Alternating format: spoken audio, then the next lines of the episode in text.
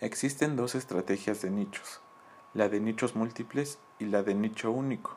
Si bien la mejor opción para las empresas que entran en nuevos mercados es dirigirse a un nicho en concreto, Kotler y Keller recomiendan que a la medida de las capacidades, las empresas fortalezcan su presencia en dos o más nichos. Esto hará que multipliquen sus posibilidades de supervivencia.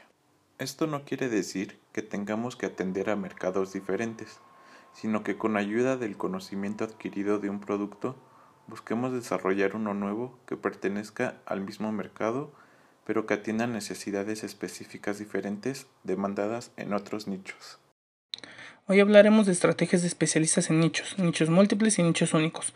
Una alternativa para no convertirse en una empresa seguidora es encontrar un nicho de mercado, esa pequeña fracción de la población que no ha sido explotada por las grandes compañías. En el caso de Banco Azteca, Banco Azteca no se enfocó en la gente rica para que invirtiera en su banco, se enfocó en la gente pobre, en la mayor población de gente pobre que hay en México.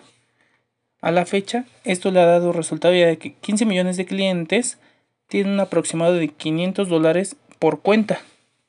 Empresas con pequeñas participaciones en el mercado total pueden ser extremadamente rentables gracias a las estrategias inteligentes de nichos. Según Kotler, la mezcla de mercados de estas empresas debe enfocarse en la alta calidad, cobrar precios premium, conseguir costos rentables de fabricación, tomar una cultura y una visión corporativa muy fuerte y esto resultará como una forma de retorno de inversión muy rentable todas las empresas de nicho.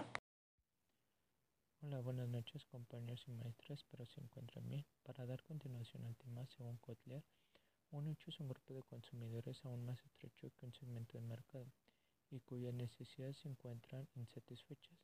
Algún ejemplo de nichos únicos podrían ser las revistas dirigidas a diferentes etnias, géneros y orientaciones sexuales, ya que como tal se especifican en solo una parte de la población.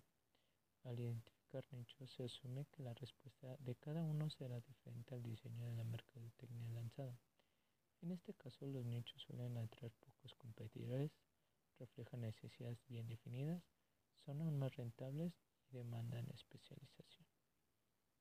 Otro tipo de definición de nicho sería que es un grupo de consumidores más delimitado que busca un mismo conjunto de beneficios las empresas ofrecen un producto especializado por el cual el cliente está dispuesto a pagar. Bueno, eso sería todo. Espero les haya servido de apoyo y cualquier duda lo podemos comentar en clase. Gracias.